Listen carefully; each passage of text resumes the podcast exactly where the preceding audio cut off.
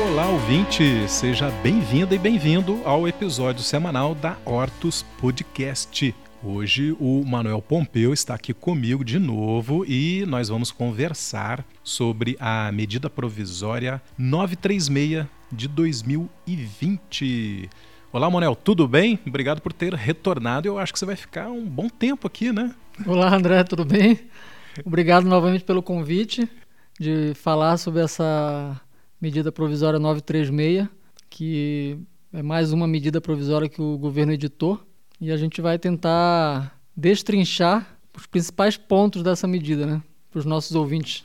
Perfeito. Não foi à toa, tá, ouvinte, que eu disse que o Manuel vai ficar aqui por um bom tempo, por muitos episódios, porque afinal de contas, desde o anterior nós vimos que ele tem a capacidade muito positiva de destrinchar, né, de fazer com que a gente entenda aí não só o conceito e a funcionalidade, mas como as oportunidades, né, a partir das análises que ele tem feito aí. Muito bem, Manuel. E, e vamos começar do jeito que a gente começou anteriormente. Aliás, ouvinte, se você não ouviu o nosso episódio anterior, né, Manuel, tá muito bacana, tá? É, ele fala sobre a medida provisória 927 de 2020, bastante esclarecedor. Mas por hoje, Manuel, eu quero saber o seguinte: afinal de contas, o que é a MP 936? Ok, André. A MP 936 foi logo um pouquinho na, depois da, da 927, claro, na, no início de abril ainda. E essa medida, ela, o governo institui o Programa Emergencial de Manutenção do Emprego e da Renda. Uh, e dispõe também sobre medidas trabalhistas que são complementares nesse estado de calamidade pública que o país vem atravessando. Então essa é a finalidade dessa MP 936/2020. Então, assim, ela tem aí um ponto de interesse direto e máximo para nós colaboradores nas empresas, né? Sim, sim, os empregadores e os colaboradores, né? E é um complemento, né? Eu posso até dizer isso, que é um complemento da MP 927. Então, um pouquinho mais abrangente do que a MP 927 que a gente já discutiu aqui em outro podcast. E essa MP 936 ela, ela vem abranger um pouquinho mais essas medidas do governo para justamente manter o emprego e a renda dos trabalhadores. Né? Ótimo. Então, assim, a gente pode eleger, Manuel, veja se eu estou correto, como é, objetivo fundante aí dessa MP a preservação do emprego e da renda. E como é que isso vai se construindo pela MP? Então a gente vai tratar um pouquinho dessa MP. Claro, o objetivo dessa MP, como eu mencionei, é preservar o emprego e a renda. Fundamentalmente isso. Claro, garantir a continuidade das atividades laborais e empresariais e reduzir o impacto social decorrente das consequências do estado de calamidade pública é, no ponto anterior, por exemplo, né, garantir a continuidade das atividades laborais, labor, trabalho, até porque se não há trabalho, não há produção, pode ser que não ocorra renda, né? Exatamente. Então, esse é um principal ponto aqui dessa MP, um principal objetivo dessa MP, né? Claro, além de preservar o emprego e a renda, é garantir a continuidade das atividades laborais, né? Então, essa é a, essa é a principal. E você tinha falado de reduzir o impacto social, né? Sim, sim com, com, relação ao que a gente está sofrendo aí, né? Claro, porque, por exemplo, se hoje, nesse momento né, de, de redução da atividade econômica, sem essa medida, muito provavelmente haveria um desemprego em massa por conta dessa situação realmente, né, de redução da atividade econômica. O empregador ele não, não tem essa condição financeira de se manter né, sem atividade econômica por um tempo, né? Então, a maioria das empresas hoje, a gente sabe, não tem assim um fluxo de caixa muito positivo, talvez, né? Às vezes eu até brinco, né? É, vende o almoço para comprar janta, né? Exato. Não sei se você poderia falar isso aqui, né? Mas é, brincando seria isso, né? Então hoje as empresas não têm assim uma capacidade financeira de manter um, um nesse estado de calamidade que a gente se encontra de manter o trabalhador por muitos meses, talvez, né? Porque a gente não sabe quantos meses essa calamidade vai, vai perdurar, né? Essa situação de isolamento social, né? De, de queda na, na produção, né? Perfeito. Até porque algumas empresas antes, pré-crise, né, elas poderiam estar numa situação financeira interessante, né, quer dizer, fluxo de caixa ok, mas outras, de repente, pegou de surpresa algumas empresas que tinham acabado de fazer altos investimentos na infraestrutura, né, tinham se alavancado em empréstimos, então é complicado. Cada cenário aí é, é um, né, Como único. você aí. falou, né, pegou de surpresa realmente, né, e, e muito rapidamente, né, a, a economia ela decaiu, né essa medida ela vai ajudar nesse sentido, né, de manter a atividade laboral e também a manutenção das empresas, né? Então essa é a principal questão, né? Perfeito. Gente, então a medida provisória 936 está agindo diretamente naquilo que é fundamento da economia, né? que se mantenha emprego, na medida possível, renda, que ela funcione mesmo num cenário recessivo, mas que funcione, né? que esteja preparado, inclusive, para daqui a pouco para a retomada. E entre as principais medidas é, que você colheu aí lendo toda essa parte da medida provisória, Manuel, traduzindo para nós aí leigos aqui, ouvintes da Hortus Podcast, quais são aí as principais medidas e alertas e sugestões que você tem? Então, essas principais medidas são basicamente três. O pagamento pelo governo ao trabalhador do benefício emergencial de preservação do emprego e da renda. Nome bonito, mas é, é isso mesmo. É o, o governo vai pagar ao trabalhador um, um, um, benefício emergencial, né? O próprio nome está dizendo. É, nesse período de emergência que o país está se encontrando. Um outro ponto que a medida traz é a redução proporcional da jornada de trabalho e de salário que a gente vai também discorrer um pouquinho mais na, na apresentação.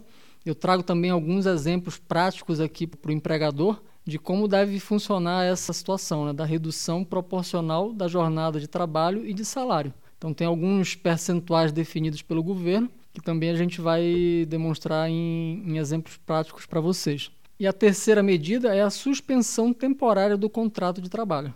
Então, isso traz na medida provisória 936. Maravilha. Dá até para sentir uma certa sequência aqui, né, Manuel? Por exemplo, será que eu, eu, eu tô certo, né? Então, assim, olha, é, medida, uma das três, né? A primeira medida, né? Olha, o governo entende né, que a situação é, é absolutamente atípica, né? o livre mercado não funciona, onde a variável, né, Covid-19 está simplesmente ignorando qualquer lógica é, macroeconômica. Então, tá. Então, o governo entra né, fazendo o pagamento ali direto. Né, Exatamente. Né, o é, governo entendeu né, que as empresas nesse momento vão precisar desse auxílio, né? É. Até por conta de, da questão da, do fluxo de caixa, realmente as empresas ah, hoje trabalham realmente bem enxutas, né? E não tem assim um fluxo de caixa muito elevado para manter né, a atividade rodando sem ter cliente, né? Comprando, né? E, e, na escala, por exemplo, então tá, então tá aqui o governo, né, entrando, parceiro aí das empresas, né, fazendo um, um pagamento, né, um benefício emergencial. Depois ele entende, né, que há sim redução de jornada, mesmo com os esforços de home office, enfim, e aí possibilita, né, que proporcionalmente então o salário seja reduzido. E por último, enfim, a suspensão temporária. Com uma medida mais drástica, mais drástica né, que a gente pode dizer, né, que é, seria a suspensão do contrato de trabalho. Então, nessa suspensão do contrato de trabalho, que é temporária, o governo, através desse benefício emergencial, ele paga parte do, do salário do, do trabalhador nesse período de ausência, né?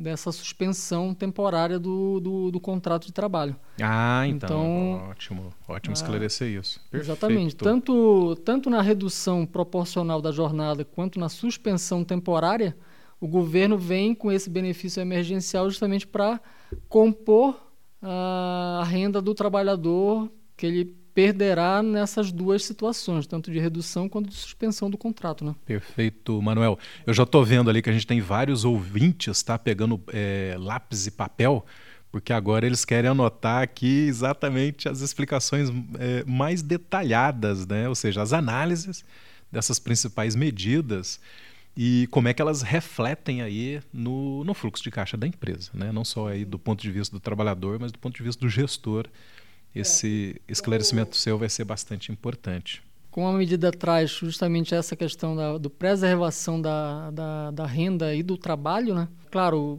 o empregador ele precisa também é, proteger o seu fluxo de caixa nesse momento. e ele naturalmente ele vai ter que tomar alguma, alguma ação nesse sentido de, de preservar o fluxo de caixa para justamente manter esses empregos. Né? Então, essa é a contrapartida do, do empregador nesta medida provisória. Então, o governo ajuda com a ajuda emergencial, mas, por outro lado, o, o empregador que aderir a essa medida provisória, ele tem a obrigação de manter uh, o trabalhador uh, com carteira assinada por um período. Ok? Então, essa é a contrapartida do, do empregador nesse, nessa medida provisória. E a gente imagina, né, que olha, o trabalhador está ali, né, quer dizer, já passou por processo de treinamento, né, já foi passou por um processo de recrutamento e seleção, tem, tem o perfil ajustado, né? Então, realmente, antes da situação drástica né, de desligamento, há toda uma possibilidade aí de manutenção e, como você bem reforçou, o governo está aí parceiro a partir dessa MP 936, entendendo né, o lado da empresa, mas querendo que a empresa também entenda que há de se ter um esforço né, de manutenção aí mínima Sim, da, da capacidade certeza. produtiva e econômica para retomar. Exatamente, o empregador ele não tem essa, essa questão de, de demitir o funcionário, porque como você falou, né, tem o treinamento, tem período de experiência que o funcionário passou. Então tem toda uma série de situações dentro da empresa que isso gera um custo também, né? Então esse custo, claro, o empregador ele quer evitar isso também, né? De demitir nesse momento, daqui a pouco ter que recontratar esse funcionário, fazer por um processo novamente de seleção, recrutamento, seleção, que isso demanda também um certo tempo, né, para fazer isso. Então essa medida também traz esse benefício também para o empregador, né? E agora a gente vai falar um pouquinho mais, com um pouquinho mais de detalhe, cada uma dessas ações, tanto a redução da jornada de trabalho, quanto a suspensão do contrato de trabalho. Ok? Então vamos lá, ouvinte, atentos. Eu, eu falei que vocês estavam pegando lápis e é, lápis e papel, né? Então anotem aí.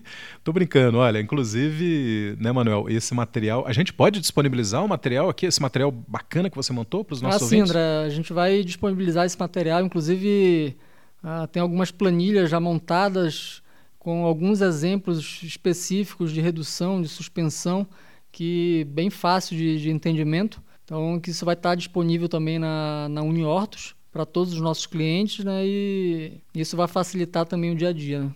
Que ótimo, gente. Olha só. Então tá. Então vamos lá falar então da redução da jornada de trabalho.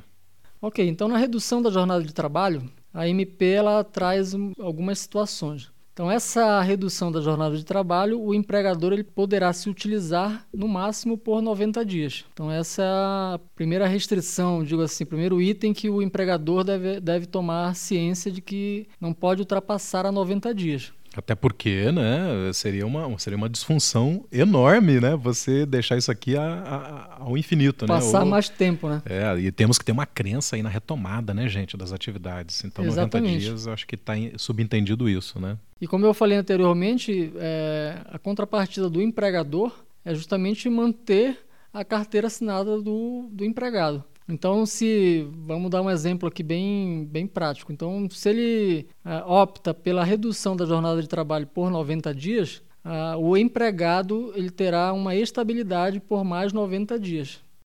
Ah, olha aí a contrapartida, né? Exatamente. A contrapartida do empregador é essa. Então, ele vai ter esse benefício da redução da jornada de trabalho daquele trabalhador, sei lá, por 90 dias, mas ele deve manter esse, esse empregado ah, com carteira assinada por mais 90 dias. Então, ou seja, então 90 mais 90 são 180, 180 dias de dias. estabilidade que o, que o empregado vai ter nesse período. E também, claro, se for 30 dias, ele vai ter mais 30 dias de estabilidade, 60 mais 60 e assim sucessivamente, até nesse limite de 90 dias. Né?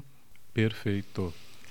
A medida prevê a redução da jornada de trabalho em 25%, 50% ou 70%. Ah, olha só, é escalada, né? De 25% até 70%. Não há um percentual fixo aí. Exatamente. Então. Dependendo da, da atividade econômica ali, ou dependendo do tipo de atividade, o, empregado, o empregador ele vai poder ter essa possibilidade né? de reduzir ou 25%, ou 50% ou 70%. Ok? E claro, uh, nessa redução da jornada de trabalho, acho que é importante destacar que aquele benefício emergencial que o governo instituiu com essa medida, uh, esse benefício justamente ele vai compor essa redução da jornada de trabalho. E é possivelmente proporcional, né? Exatamente, proporcional a esses percentuais de 25%, 50% e 70%. Simplificando aqui, uh, esse benefício emergencial que o governo instituiu é com base na parcela do seguro-desemprego que o trabalhador teria direito caso ele fosse demitido. Então, que varia lá de um salário mínimo até R$ 1.813, que é o teto máximo do seguro-desemprego atualmente. Então, vamos considerar que o trabalhador tivesse uma redução de 25% na sua jornada de trabalho e na sua redução de salário, ok? O governo ele vai arcar com 25% do valor do seguro-desemprego que o trabalhador teria direito. Entendi. Então o cálculo é feito em cima da, do valor de referência ali do seguro-desemprego. Do seguro-desemprego, exatamente. Cujo então, teto é aproximadamente é 1.813. Alguma... Uhum. Exatamente. Então vai de, do salário mínimo, que é o mínimo que o seguro-desemprego paga, que é 1.045 hoje, e vai até R$ 1.813, que é o teto do seguro-desemprego atualmente. Ah, se o trabalhador teve uma redução de 25% na sua jornada de trabalho, ele vai receber, claro, do, empregado, do empregador 75% do seu salário e os 25% em cima da parcela do seu seguro-desemprego. Hoje tem diversos sites aí na, na, internet que você pode calcular rapidamente quanto seria a, minha parcela do seguro-desemprego se eu colocar as informações ali corretamente, ali de, de média salarial dos últimos três meses. Então, alguns sites já calculam automaticamente qual seria a parcela do 13 terceiro, a parcela do seguro-desemprego, perdão, e você já consegue saber qual seria a, a, o que você receberia no final do mês lá entre salário e mais o benefício emergencial do governo. Então, isso bem tranquilo, bem rápido de, e fácil de, de se ter essa informação na internet. Que ótimo, né? Quanto mais transparência né, nesse momento de muitas mudanças, né, melhor. Ótimo. E assim também para os demais percentuais, 50%. O governo vai arcar com 50% da parcela do seguro-desemprego e o empregador com 50% do salário do funcionário. Né? E 70% é a mesma situação, 70% da parcela do seguro-desemprego, mais 30% do salário que o empregador vai pagar. Perfeito. Então, olha aí, empreendedor, gestor, acredito que o princípio dessa tomada de decisão é dar uma boa olhada, né? Como que os departamentos na empresa, as áreas, né, elas têm se comportado com relação à crise. Qual foi o percentual né, de diminuição das vendas, da produção, do volume burocrático por onde passam ali os processos administrativos? Você vai ter um percentual que talvez né, se ajuste departamento por departamento a essa redução justa de, de jornada de trabalho justa, sobretudo no sentido de que você não precisa desligar o colaborador. Você só vai fazer corresponder a redução à própria diminuição dos processos, do volume de negócio da empresa. Excelente. E nesse material que a gente vai disponibilizar para os nossos clientes, André, ali tem fácil cálculo tanto do, da, da parcela do seguro-desemprego que o trabalhador teria direito, e quanto do percentual de redução exata, dependendo da faixa salarial. Então eu vou dar um exemplo aqui bem rápido para vocês aqui. Ó, esse exemplo que o Manuel vai dar, gente, tá numa tabela, no material que vocês podem já daqui a pouquinho, no final desse episódio, clicar lá em download e baixar, tá? Para ficar aí com o material de referência. Olha que bacana. Exatamente. Então, no primeiro exemplo que a gente colocou, é, nós colocamos a redução de 25% da jornada de salário. Então, um trabalhador que hoje ganha R$ 1.519,92 centavos por mês de remuneração bruta, a gente está falando de remuneração bruta, se ele vai ter uma redução de 25% na sua jornada de trabalho e na, no seu salário, como é que ficaria esse cálculo? O governo ele entraria com R$ 303,98 do benefício emergencial e a empresa arcaria com R$ 1.139,94. Ou seja, a remuneração ajustada do trabalhador ficaria em R$ 1.443,92. Então, de R$ 1.519,92 para R$ 1.444,92. Ou seja, ele tem uma redução efetiva de 5% apenas. 5%, que é a última coluna ali. Interessante essa Exatamente. análise, Exatamente, e não 25% como a gente imaginava que seria, né? Então é interessante esse cálculo por conta disso, né? Então o governo entra com 303,98, a empresa com 1.139,94 Então o trabalhador ele vai ter uma redução efetiva de 5% apenas. Isso na primeira faixa do seguro-desemprego. Então pegar na segunda faixa do seguro-desemprego aqui para um trabalhador que ganha R$ 2.289. Então, reduzindo 25% do seu salário da jornada de trabalho, o benefício do governo ficaria em R$ 406,10 e a empresa pagaria para o trabalhador R$ 1.716,75. Ou seja, é, no total daria R$ 2.122,85, uma redução efetiva de 7,26%. Então, bem abaixo dos 25% que, que a lei determina aqui na, nessa redução de 25% aqui. Né? E a gente percebe que uh, essa redução efetiva ela vai naturalmente aumentando, né? não de uma forma geométrica, né? Sim, mas sim.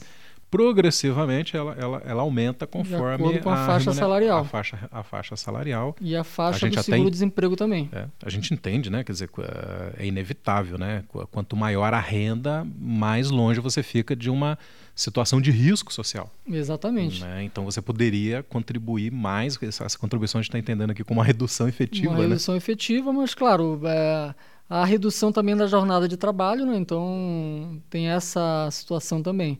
E na terceira faixa do seguro-desemprego, por um salário médio aqui de R$ 3.709, o trabalhador receberia do governo R$ 453,26 uh, da empresa R$ 2.781,75, num total de R$ 3.235,01, ou seja, uma redução efetiva de 12,78%. Então, essa seria a redução efetiva que o trabalhador teria em seu salário. Nessa terceira faixa aqui do seguro-desemprego. Na terceira faixa do seguro-desemprego. E aí cabe destacar o seguinte, aqui nessa, nessa memória de cálculo aqui. A gente está falando de remuneração bruta.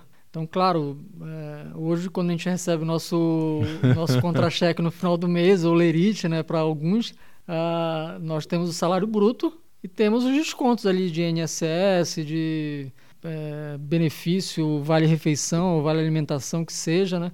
Todos os descontos de imposto de renda, então, e a gente recebe o líquido apenas, né? Então, aqui nesse, nesse cálculo, sempre a gente fala sobre remuneração bruta para fazer a, a, o cálculo tanto do, do auxílio emergencial do governo quanto o valor que vai corresponder à empresa. Né?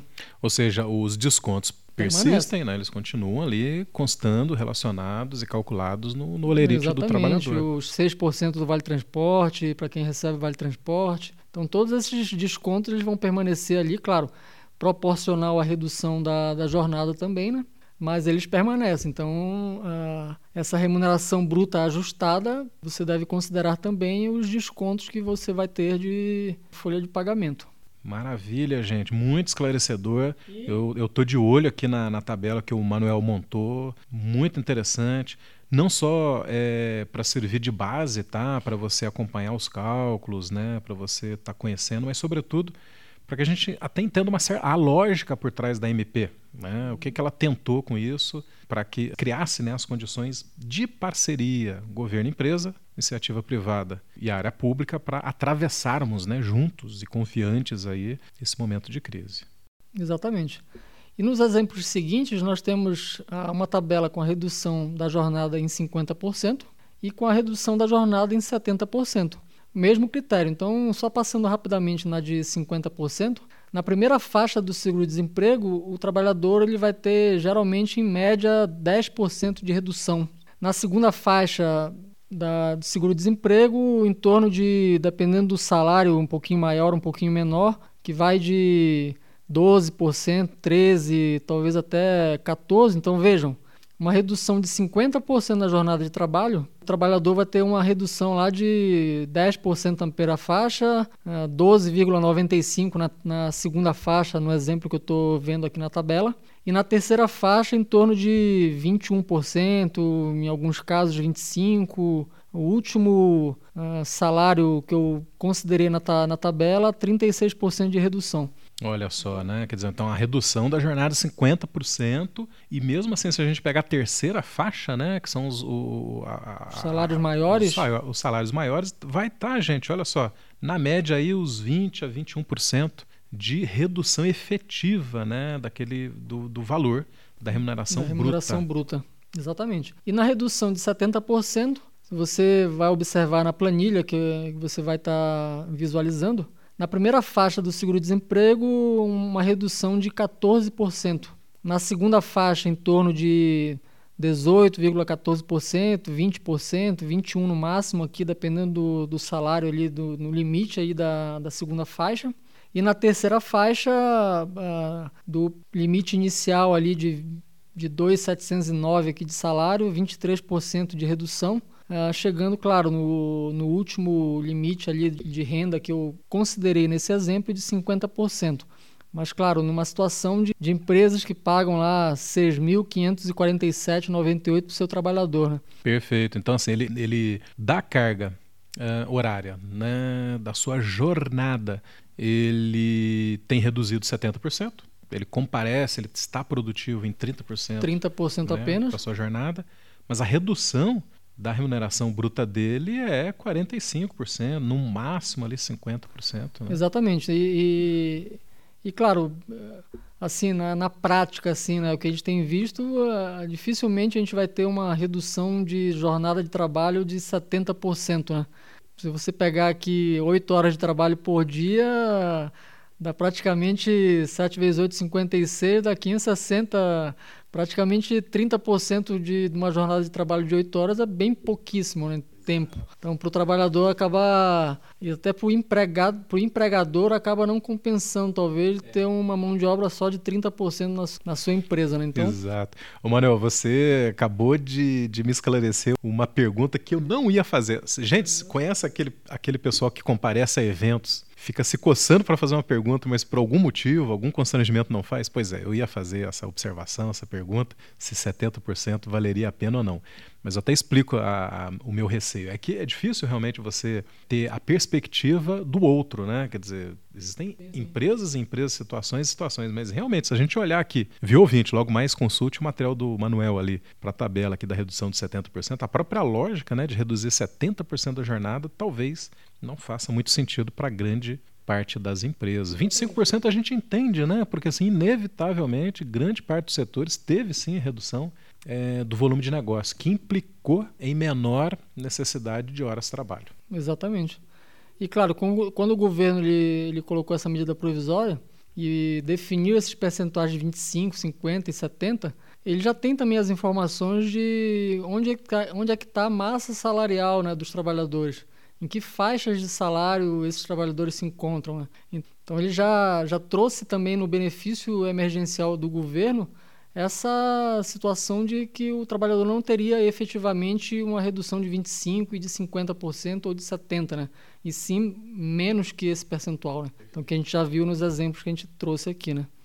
Não, o governo funciona igual as empresas, eles fazem pesquisa, eles, eles têm um business intelligence, né? Tô brincando aqui, não é exatamente um business intelligence, mas tem banco de informações, tem Sim. assessoria, tem economistas, né? Que dão todo o suporte, consultoria. E altamente preparados, né, André? Sim. Porque é, onde está a casta do, do, da, do funcionalismo público são realmente grandes cabeças que estão lá, né? São... Pensando é, no que fazer nesse, nessas horas, né? Perfeito, é, né? Brincando um pouquinho, né? É, não, e que bom que seja assim. Muito bem. E agora a gente, a gente pode ver aquela questão do, da suspensão do contrato, né? Sim, sim. É propriamente dito. Então, assim, se não foi possível a mera redução da jornada, né? Então a empresa parte para um nível um pouco mais hard, né? Um Exatamente, um pouco, um pouco mais, mais, drástico. Né? Drástico né? aqui. Exatamente, que é a suspensão do contrato de trabalho. Então, na suspensão do contrato de trabalho, o empregador ele poderá suspender o contrato de trabalho no máximo por 60 dias. Da mesma forma que acontece na redução salarial e de jornada, o trabalhador terá também a situação de, de manutenção do seu emprego por mais 60 dias, no caso. Então, se o empregador deu uma suspensão de trabalho, de contrato de trabalho por 60 dias, o trabalhador terá mais 60 dias de estabilidade. De estabilidade, exatamente. exatamente. A redução de, de jornada que a gente acabou de tratar era 90, né? No 90 máximo dias, 90. no máximo 90 dias. Com estabilidade 90. Aqui é 60 dias, no caso de suspensão, com estabilidade mais 60 dias. Exatamente. Ótimo. E o empregador ele poderá optar por 30 dias e mais 30, prorrogando por mais 30, ou 60 dias direto. Uhum. Então- Então pode ser menos, né? É, exatamente. Então pode ser.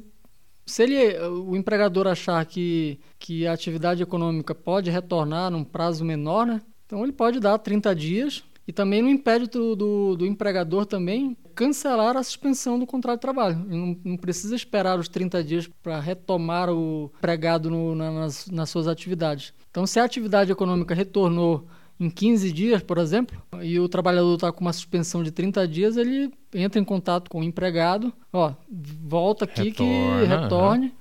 E aí a- a- o salário que ele tinha anteriormente, ele retorna normalmente sem prejuízo nenhum para o empregado.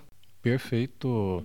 Mas mesmo assim, eu acho que o empreendedor, os, os gestores, pequenas, médias empresas, têm que fazer como governo, tá? Antes da decisão, aciona aí os a inteligência de mercado, os responsáveis pelos vários setores, analisa, né? Pega o termômetro e sente a quantas anda a temperatura do seu setor. Tenta desenhar alguns cenários futuros de curto prazo, né? Para que você seja mais assertivo nessa decisão aí em reduzir ou em suspender e em suspendendo, se necessariamente por 60 dias, né? Mesmo É, podendo exatamente. convocar E- a qualquer momento, mas é interessante que haja aí um, todo um processo de análise, né, para as decisões. E aí eu cito uma situação interessante que veio nessa, nesse momento de crise, que as empresas elas criaram os comitês de crise, né?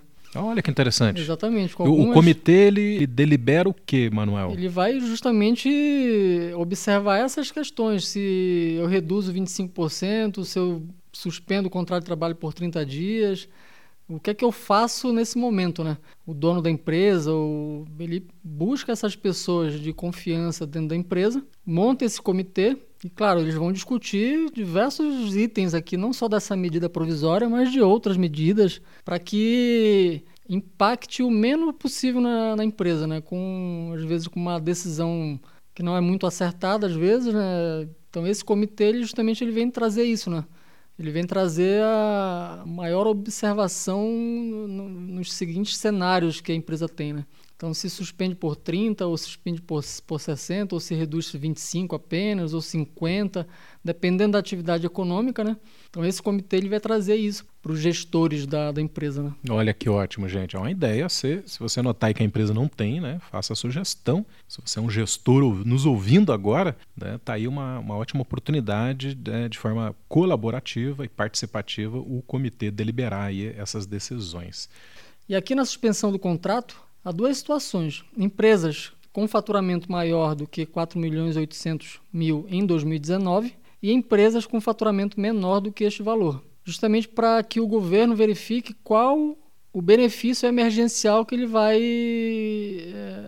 em- passar para o empregado. Então, dependendo da situação aqui, então, por exemplo, empresas com faturamento maior que 4 milhões e 800 mil, a empresa é obrigada a arcar com 30% do salário do colaborador e os outros 70% o governo ele banca através desse benefício emergencial. Então, 70% da parcela do seguro-desemprego que o trabalhador teria direito, De novo, a mesma história da, da redução da da, redução jornada. de jornada. Então tem uma Exatamente. parte aqui, né, que o governo entra. Então, na suspensão de contrato agora, né, gente? Então, retomando, olha só, suspensão de contrato aí no máximo 60 dias. Empresas com faturamento superior aos 4 milhões e 800 mil reais. Na primeira faixa, Bom, a análise da primeira faixa agora até que não é relevante. O que eu achei interessante que o Manuel falou é ah, os percentuais né, em que o governo entra então com 70% do valor do ah, como exatamente, olha só, como, como valor de referência seguro-desemprego e a empresa com os outros 30%. Exatamente.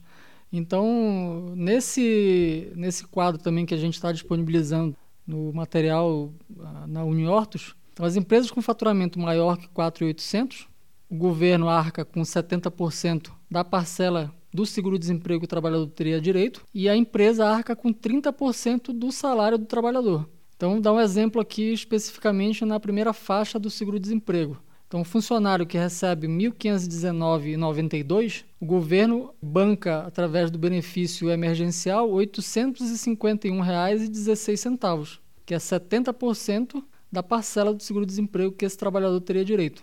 E a empresa vai arcar com 30% desses R$ 1.519,92, ou seja, R$ 455,98. Então, gerando uma, re, uma remuneração bruta para esse trabalhador de R$ 1.307,13, ou seja, uma redução efetiva de 14% dos seus rendimentos aqui, né? Ótimo. Eu estava observando aqui, Manuel, que houve uma certa inversão nos percentuais né, da parceria governo-empresa. Ou seja, enquanto o, a jornada está reduzida, a empresa que entra com a maior parcela. Agora, se o, se o contrato está suspenso, né, quer dizer, se o trabalhador naquele momento de suspensão não está produtivo, então é o governo quem entra com a maior parcela aí. Né? Exatamente. Né? Até a segunda faixa, ali o, até na terceira faixa, em alguns salários, que eu dei como exemplo aqui no, no demonstrativo, vocês irão observar isso que o André comentou, né? Ah, o governo arca com boa parte desse salário, né? Ah, e é, realmente o Mano, eu não tinha ficado alerta que é, lá na terceira faixa essa inversão já não é mais verdadeira, né? Então nós temos ali é, situações em que o valor maior passa a ser da, da própria empresa, né? Mas o ouvinte vai ter a oportunidade de olhar com muito detalhamento todas essas tabelas que nós estamos comentando aqui, tá? Não fique muito preocupado, preocupada. Daqui a pouco, no, ao fim do episódio, você vai poder baixar e analisar. E para finalizar, a suspensão do contrato naquelas empresas com faturamento menor do que 4 milhões e 800 mil em 2019. Então, nesse caso, o governo arca com 100% do seguro-desemprego, da parcela do seguro-desemprego que o trabalhador teria direito. Então, nesse caso, a empresa ela não, ela não paga nenhum percentual sobre o salário do trabalhador. Quem banca é, é, nesse nível de, de, de, empresa com faturamento menor que 4.800, quem banca é o governo 100%, 100% do... E não há, inclusive, nenhuma faixa em que isso não seja verdade, gente. Até lá na terceira faixa, é 100% que o governo arca né, de remuneração baseada no seguro-desemprego, no caso de suspensão do contrato de trabalho, especificamente para as empresas com faturamento menor do que 4 milhões e 800 mil reais, ok? Então, na primeira faixa, em termos de redução efetiva do salário do trabalhador, teria em torno de 20%. Na segunda faixa, uh, de 23% até no máximo 70%, 30%, desculpe. E na terceira faixa, que varia entre 33% até o maior salário, 72%. Porque aí a, a terceira faixa do seguro-desemprego é no limite de 1.813, né? Então, esse é o limite do, do seguro-desemprego nessa terceira faixa de salário, que aí, nesse caso, a, a redução percentual é um pouquinho maior, né? Gente, esse podcast foi um pouquinho longo, mas eu tenho certeza que você, ouvinte, não está reclamando, né? Por quê? Porque, da mesma forma que o Manuel colocou no início, né? Uh, são informações é, imprescindíveis, né? Por um lado, para que se ajude as empresas na tomada de decisão, por outro lado, para que se gere uma tranquilidade, uma transparência em relação a essa medida provisória que mexeu nos dois lados simultaneamente, empregado e empregador. Você vai observar que o que nós comentamos aqui está tudo detalhado em planilha e, e, é tudo isso, né? A importância e o volume da informação é que justificou a gente ter criado um episódio um pouquinho mais longo, mas que eu tenho certeza que você não reclamou, muito pelo contrário, você deve ter curtido bastante, né? Manuel, muito obrigado, tá? E aí, complementa, por favor, naquilo que você acha essencial nesse encerramento. É, eu pegar um pouquinho da tua fala, André, que é essa questão da transparência, né? Então, acho que isso é fundamental nesse processo aqui de, de redução salarial, de suspensão do contrato de trabalho, é essa transparência entre empregador e empregado. Então, de demonstrar realmente que o empregador optou pela redução salarial por esses e esses motivos, né? Ou pela suspensão por esses e por esses motivos, né? Não na, na situação simplesmente de suspender o contrato de trabalho. Então, é, mas, claro, de manter o, o, o, emprego desse trabalhador. Então, esse é o principal norte desse, dessa MP, claro. E, claro, e preservar as empresas também, né? Sim. Funcionando, né? Porque se não tiver empresa, não tem, não, não tem emprego, não né? Tem, não tem emprego, não tem renda. Não Ex tem renda, não tem consumo. Exatamente. Então, uma coisa leva a outra, né?